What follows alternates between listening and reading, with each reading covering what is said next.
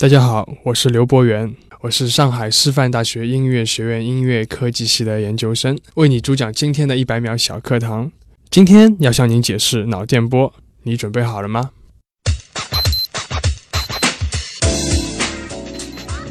我们知道，人脑里大约有一百多亿个神经细胞，你也可以叫它们神经元。这些神经元监测、控制着大部分的身体功能，就像我们电脑和电脑之间会彼此收发数据包一样。我们通过贴在头皮上的电极，就可以捕捉到大脑皮层各区域间微弱的电压变化了。但是，因为我们的电极是贴在头皮上，而不是埋在皮肤下的，因此脑电信号传过来其实是隔了头皮、头发、颅骨、脑膜等等。所获得的生物电信号是极其混杂的。目前的脑电设备还不太能够明确告诉你所思所想的内容，但是已经可以客观地反映出许多人的心理生理变化了。就拿听音乐来说吧，人在倾听古典音乐的时候，通常脑电波的高频波段，主要是贝塔波段和伽马波段会呈现增长的态势；而当人在听摇滚音乐的时候，脑电波的低频波段，主要是西塔、阿尔法波。会出现增长，而我现阶段的学习任务就是实验如何用人的脑波来加工音乐。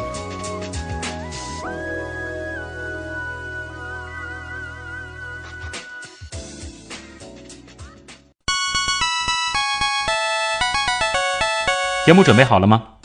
正在将内容进行智能排列。嘉宾的情况呢？正在为您检索嘉宾的特殊喜好，不用那么详细吧？为您安装幽默插件，你这是在吐槽吗？正在为您更换全部文字素材，正在删除您的幽默基因，已将节目专业程度调低到百分之三十五。好了好了，马上开始节目吧。正在为您开启极客秀。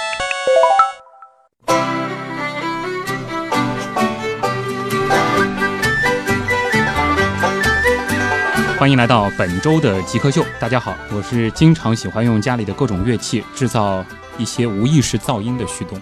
大家好，我是希望把音乐创作尽可能变得简单的刘博元。嗯，今天的极客秀我们要聊音乐，但是大家不要这个一开始就对音乐有这样一个设定啊，什么流行音乐、古典音乐。我们今天的节目并不会放歌，但我们有可能会给大家带来一些听上去有些高冷的旋律，因为我们今天要聊的是。脑电波交互音乐，做客我们节目的极客是来自上海师范大学音乐学院音乐科技系的研究生刘博元。刘博元，你好！你好，主持人。那我们首先先进入极速考场吧。我们通过一系列简单的问题，先来了解一下刘博元是一个怎样的人，同时就要给大家来揭开这个音乐和科技之间的关系。极速考场。博源，你是怎么定义极客的？极客，我之前去百度了一下，哦，就是它极客就分为几种等级的，有初级的、中级的、高级的。哦，初级可能就是对科普的一些东西感兴趣，有爱好；中级的话就是开始拆东西了，但是拆开了不一定装得回去。嗯，然后再高一点的，就是拆开来能装得回去，同时可以进行一些改造。哦。最高等级的，好像它就不是拆东西那么简单，创造东西了吗？对，它是一种 idea。所以你觉得，就是从事这种跟具体物件相关的创造性工作的人，算是极客？都算吧，只要他是对这种科技有一个很大的狂热性的一个。嗯，所以你自己算吗？我。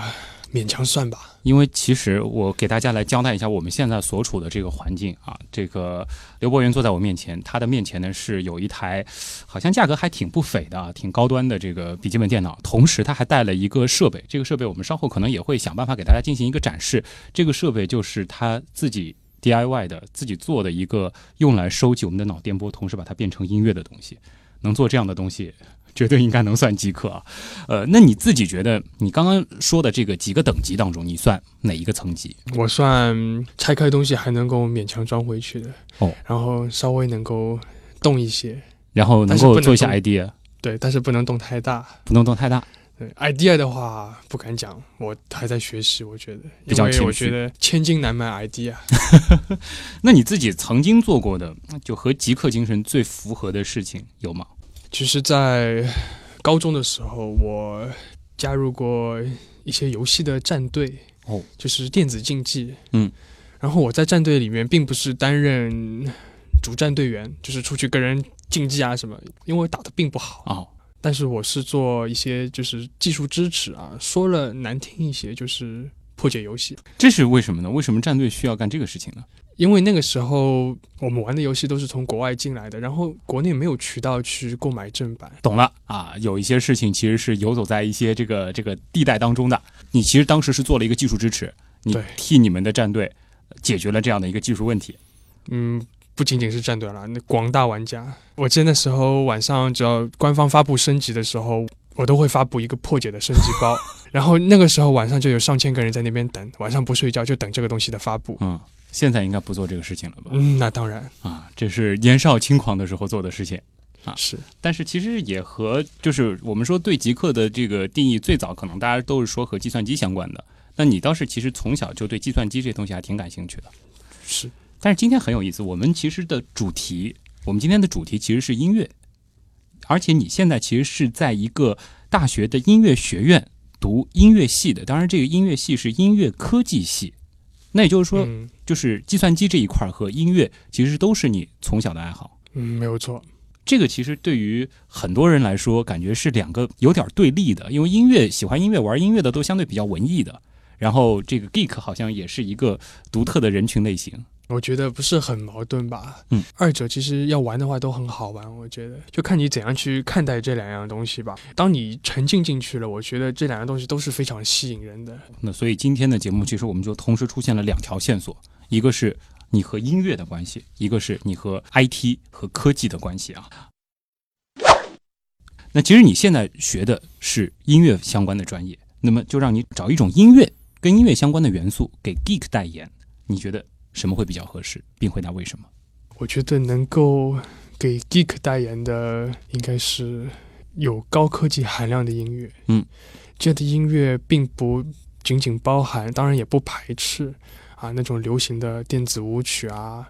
啊，跟那种很科幻、很有时代感的音乐，它同时也有一些甚至我们不能称之为音乐的音乐，嗯，比如说噪音音乐。噪音音乐是啊，凡是这个音乐响起，能让你联想到我们这个时代所特有的一些特点，它给你的特有的一些感受，比如说它让你联想到那种机器的冰冷，或者是那种后现代的那种废墟的，嗯，呃其实它都是一种能够代表极客的音乐。你平时会听这种音乐吗？嗯，实话说听的不是特多，但是作为一种研究有去听。嗯，呃，接下来聊聊你的兴趣爱好吧。你喜欢怎样的书，怎样的电影？怎样的书？实话说，要看就看电子书。哦，还是要和电子沾边 嗯，不是因为纸质的书看了就觉得比较累，啊。所以说大量的基本上要看，基本上都是放在一些电子的或者说手机上的一些那电影呢？电影的话，因为我之前接触的那个跟音乐打交道的，尤其是可能有一些学古典音乐的朋友啊，那看电影真的是要多文艺有多文艺。嗯，生肉的话其实还是有一些难度的嗯啊。看电视剧的话可以稍微啊，美剧的话可以稍微就是说生肉还能勉强凑合一下。嗯电影的话，可能因为它的这个剧情会非常紧凑，可能还是有那么一些难度。对，看的类型呢？看的类型的话，可能还是那种科技含量、科幻片多一些。我觉得嗯，还是比较喜欢拥抱科技的。是因为这是从小比较喜欢这样的一个，哪怕就是这个剧情很烂，但是就是它刚开始给你那种感觉、那种氛围，它有个很好的设定。是很未来的、很科幻的，那就会还是会看下去。有没有最崇拜或最感谢的人？最崇拜、最感谢的人，我想可能首先应该感谢我的父母吧。因为毕竟我那个时候从小学习音乐，其实父母父母也是就是顶了很多的压力，嗯包括一个就是说经济上的压力，还有观念上的压力。嗯，特别是在在学业上遇到一些就是说挫折了之后，他们依然继续是让我不放弃学艺，这嗯其实是现在想来是挺让我感动的一件事。你自己觉得自己算文艺青年吗？嗯，算半个文艺青年吧。啊，因为有时候我觉得自己还不算很文艺，嗯，特别是一头扎到这个论文里面去，就是很难出来。就算出来，觉得自己也傻乎乎的，那个其实不是很文艺。但是有的时候也会很文艺，比如说自己的做一些音乐方面的创作啊，嗯或者出去演出啊什么。哦，你其实是会这个熟练使用乐器的，因为你从小其实也说过，你是从小会学音乐，嗯，是是。呃，会哪些乐器？嗯，我比较擅长钢琴还有吉他。钢琴和吉他，这完全是文艺青年的标配啊！那会会去这个组个乐队什么吗？现在也有，有所以你又有曾经这个加入游戏战队的经历，又有玩乐队的经历对，啊，的确是一个文艺科技青年啊。那自己在那么多的乐器当中，最喜欢什么？最擅长什么？最擅长。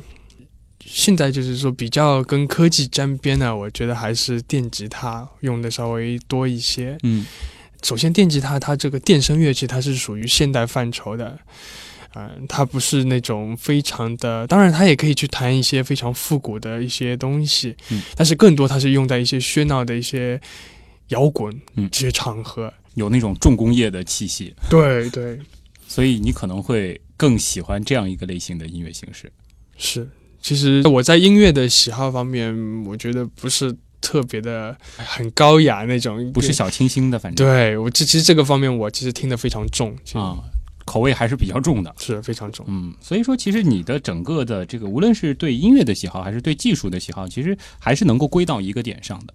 嗯，你喜欢那种偏超越现代的东西对有另类的那种感觉。啊。那因为其实稍后我们也会给大家来适当的展示一下他现在做的这种音乐形式啊，呃因为他的这个演奏方式完全是需要依赖于设备和计算机程序的。嗯，才能够合成出的一种需要大家有一定的鉴赏能力去慢慢感受的一种音乐啊。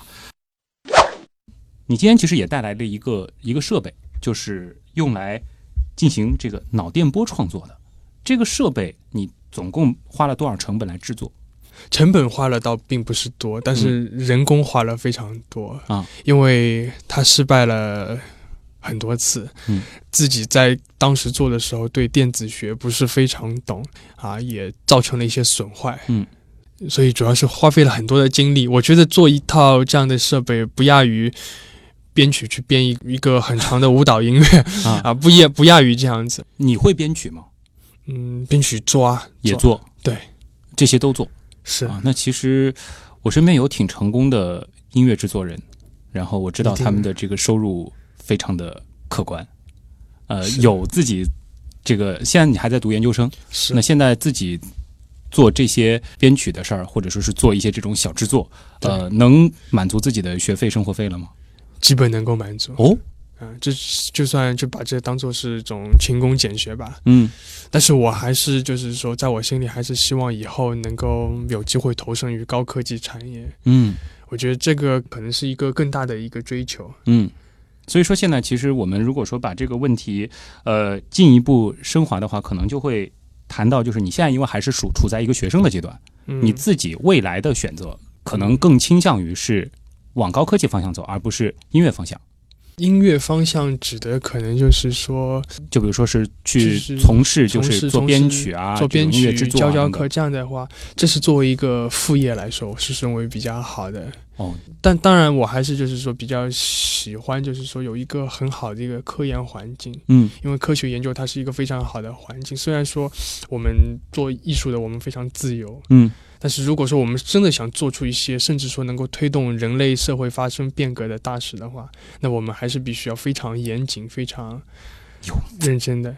来自上师大音乐学院的研究生，是想投身于科研，这个是你其实最理想的一个未来的状态。是，呃，通过这一段极速考场，其实会发现刘伯元是一个很有意思的人，他的这个个人经历很独特，和我们之前访过的一些极客好像不太一样。呃，通常呢，文艺的就是文艺的，科技的就是科技的，它却是一个文艺加科技的结合。那么接下来我们极客秀访谈的主体部分，就来聊一聊当音乐撞上了科技。你觉得什么是极客？具有互联网思维的、有创新意识的一帮理工科男。极客，我觉得跟黑客有点像吗？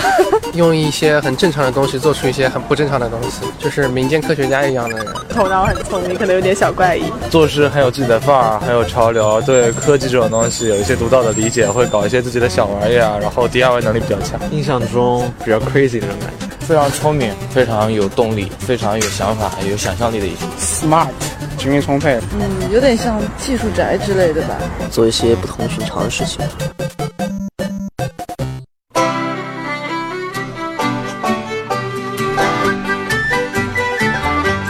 欢迎回来，这里是极客秀，我是经常喜欢用家里的各种乐器制造一些无意识噪音的旭东。我是希望把音乐创作尽可能变得简单的刘博元。嗯，今天做客我们极客秀的是来自上海师范大学音乐学院音乐科技系的一位研究生刘博元。先来说一下我们是怎么找到刘博元的。那是在之前上海的一次科艺展上，当时呢他在现场是展示了一个，哎，其实就是把科学和艺术进行结合的设备。你带上了一个有点像这个，呃，医院里会用到的这个检测你脑电波的一个小设备之后，站在一个屏幕前，随着你思想的变化，就会发出一些奇奇怪怪的声音，而这个声音是独属于你，也独属于当时的你的这样子的一种音乐的状态。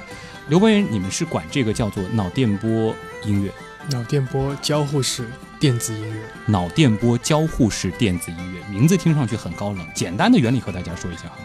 我们其实，在一百秒小课堂的时候，你简单的提了一下，但是可能很多朋友还听得不是特别明白，又是神经元啊，又是这个什么电极刺激，什么阿尔法波之类的，它是一种什么样的原理？是这样子的，就是像我这个脑波音乐，它其实是一个作品，但是它的作品是开放的，也就是说每个人都可以用它来体验这个创作的过程。事实上，我的这个脑波音乐，它跟现有的脑波音乐它不太一样。它不是把我们的脑波直接变成音乐，嗯，而是它在它里面有一个随机的一个基调。为什么把它做成随机的？嗯、因为我们要确保让每一个人都有一个平衡的一个听觉，然后因着每个人他的这个听觉上对频率的喜好性不一样，嗯，因此当人听到这些随机的基调的时候。它的反应就在仪器上就可以检测出来，然后我们的这种反应又被仪器检测出来之后转化成了音乐，转换成了对这个原始材料的加工啊，然后这种声音又会再一次刺激我们的大脑，是的，产生新的反应。对，然后就是在我们就得到了一个良性循环，就是你倾听，然后冥想，然后再倾听，然后再冥想啊，看起来好像这是一个非常的。转一圈时间挺长的一个过程，嗯，但是事实上这一切都是同步发生的，嗯，也就是说这个音乐开开始啊可能是固定，但是它的结尾、它的发展是受到体验者本人的意志所控制的啊，但它又是一个即时性的东西，对，它是一个实时的作品，实时的作品，所以说我们整个作品本身是一个装置，但是创作者是每一个去感受这个作品的人，是。这个今天的节目很有意思，得同时聊艺术和科技这两方面的事儿。我们先聊艺术的事儿。你觉得通过这个作品，我们能表达一种什么样的感受，或者说你想要表达一些什么？我觉得这种表达，这个收获是因人而异的。嗯，作为我，我更希望是给大家提供一个艺术体验的机会。嗯。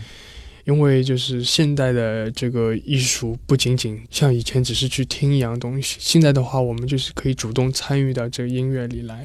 你听，你听的时候，这些音会对你造成影响。嗯，反过来，你的主观意志也可以对这些音造成影响。这样子的话，就是会体验一个非常有趣的这个创作过程。嗯、我们通常所说这种创作的快乐，创作的快乐，这是这种创作快乐，仅仅是就是说是给那些有有有相当的音乐基础、音乐背景的人。但是如果让一个没有任何的音乐背景人，他也可以体验一个创作的东西，并且创作出来的东西是跟他当前的这个思考状态息息相关的，我认为那会是一件非常有趣的事情。嗯。所以你要表达的就是我们降低一个门槛，让普通人去感受这种创作的快乐，是把创作的这种心理过程也具象化的表达出来。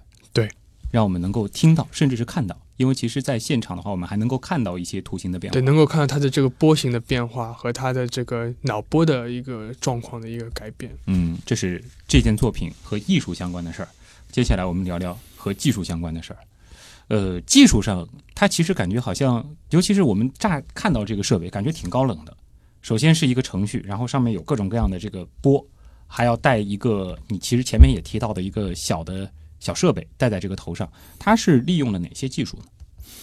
嗯，其实脑电波技术并不是非常的新鲜吧。嗯在一九二九年，一个德国科学家啊，他已经发现了。然后在五十年代，它被用于就是心理学、生理上的一些诊断。嗯，我们这现在用的它是一个精简后的版本。嗯以往我们看到就是做脑电波的实验对象，嗯他们头上戴满了都是电极，是像戴一个大帽子一样、对，啊，戴一个大帽子，甚至说还要把头发剪掉。对，我们现在的就是这一套设备，就是它已经经过了极大的精简，它嗯只保留一个电极。啊，当然，它给出来的数据也是非常有限，嗯，但是用来我们做一些简单的音乐创作是足够的。因为我们并不是说要用这个设备来研究要诊，我们不是用它来诊断疾病，嗯我们只是用它来去感测一下你当前的这个思考状态。嗯，比如说你是聚精会神的在冥思苦想呢，嗯还是说在漫不经心的做白日梦？这是我们的仪器可以告诉我们的，我们主要检测的是大脑的哪个区域？是大脑的额叶。嗯，这个部分是表达情绪的。呃，是的，不知道你有没有看过那个《美少女特工队》？哦，呃《美少女特工队》里面那个主人公，嗯，最后被做了一个实施了一个手术，叫做前额脑叶切除术。前额叶切除术，对，对，这在美国曾经是风靡一时，用来控制那些就是说精神分裂的患者，嗯因为这个位置是情感最丰富的位置。嗯，我们其实如果说是要做一件艺术作品，我们就把这个位置技术所检测到的这个电极的这个强度的变化导出来就够了。嗯，当然这里面也有一些芯片厂商的工作。嗯，这个芯片厂商的工作并不是我们完成的，这是美国的一家公司把它整合成了它的注意力强度和放松强度。嗯然后我们主要是用他们整合好的两个数据来对我们的音乐素材进行加工。嗯，所以说这个数据还是比较可靠的，我可以这样理解吗？因为有的时候我在想，因为你就是单纯的拿着一个这样的设备放在我们的脑门上，那如果说我刚好那天热了，我出汗了，这是不是会对这个电电极的这个精度产生影响？呃，不会对数据产生影响，但是会对数据的采集造成影响。哦，可能数据采集不是那么顺利。嗯，我之前在学校演出的时候，有一次遇到这样的问题啊，因为我那时候材料选择的电极后面的材料是一根橡皮筋，嗯，啊，橡皮绑带，然后这个绑带表面是有一层布，当出了汗以后，它就变成了导体。哦，因此我演出前就没信号了，那是多么急人的一件事情啊！也就是说，它一旦能够检测到这个信号，它的信号是不会受到呃其他环境变化所影响的。这个这个信号本身是有说服力，它本身是就是是比较可靠，这个是我们有实验数据、论文资料可以证明的。嗯，我觉得听到现在，大家一定非常非常好奇的就是这个音乐到底是一种什么样的形式。我们现在就给大家来听一段这样的音乐吧。